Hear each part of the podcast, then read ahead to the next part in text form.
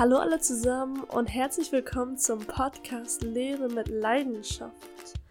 In dieser Episode möchte ich mit dir darüber reden, was du an schlechten Tagen machen kannst oder an Tagen, die halt nicht so gut laufen.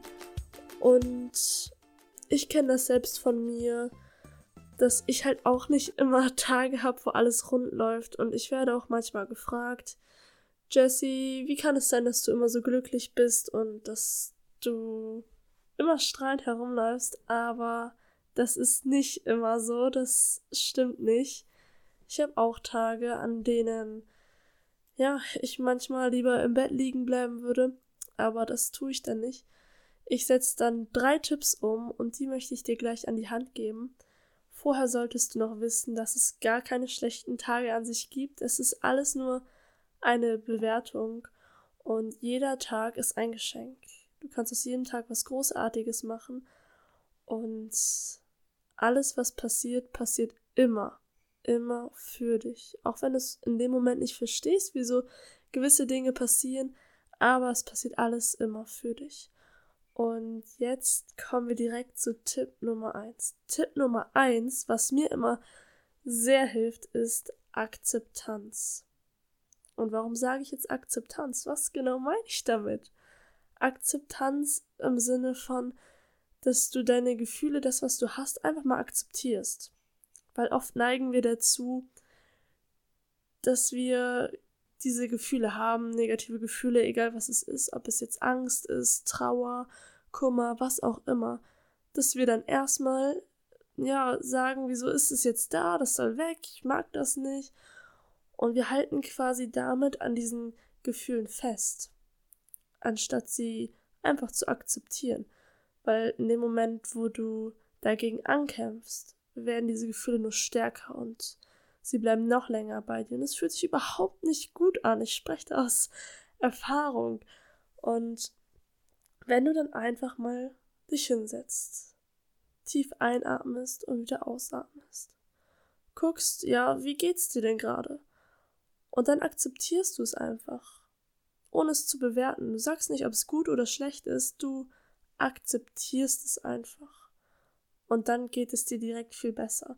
Und Gefühle kommen und gehen. Das ist nichts, was du jetzt Tage oder Wochen anbehalten musst. Sie kommen und gehen. Und wenn du es akzeptierst, dann machst du dir alles gleich viel leichter. Das ist Tipp Nummer eins. Setz es für dich um. Jetzt kommen wir zu Tipp Nummer zwei.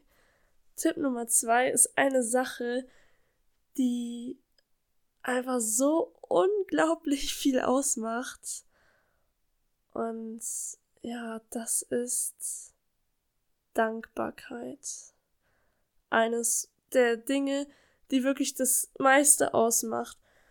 Und Dankbarkeit einfach, dass du dir mal so sagst, wofür du dankbar bist, dass du für den Tag dankbar bist, dass du dankbar bist, auf dieser Welt zu sein. Danke deiner Mama, danke Gott oder das Universum, woran du glaubst, dass du auf dieser Welt bist und alles, was in den Kopf kommt, wofür du dankbar bist, denk daran. Ob du dankbar dafür bist, dass du deine Freunde hast, dankbar, dass du jetzt irgendeinen bestimmten Erfolg vor kurzem hattest, einfach mal dankbar zu sein. Weil wenn wir traurig sind oder einen nicht so guten Tag haben, dann denken wir oft an die Dinge, die nicht gut laufen und fokussieren uns mehr auf diese Dinge. Und zu der Dankbarkeit musst du wissen, dass wenn du dankbar bist, dann bist du vollkommen in dem Moment und in Fülle quasi das, woran es dir nicht mangelt, weil sonst ist es ein Mangeldenken. Und die Dankbarkeit hilft dir eben, dass es dir direkt wieder besser geht. Und jetzt kommen wir zu Tipp Nummer drei. Tipp Nummer drei ist, weitermachen.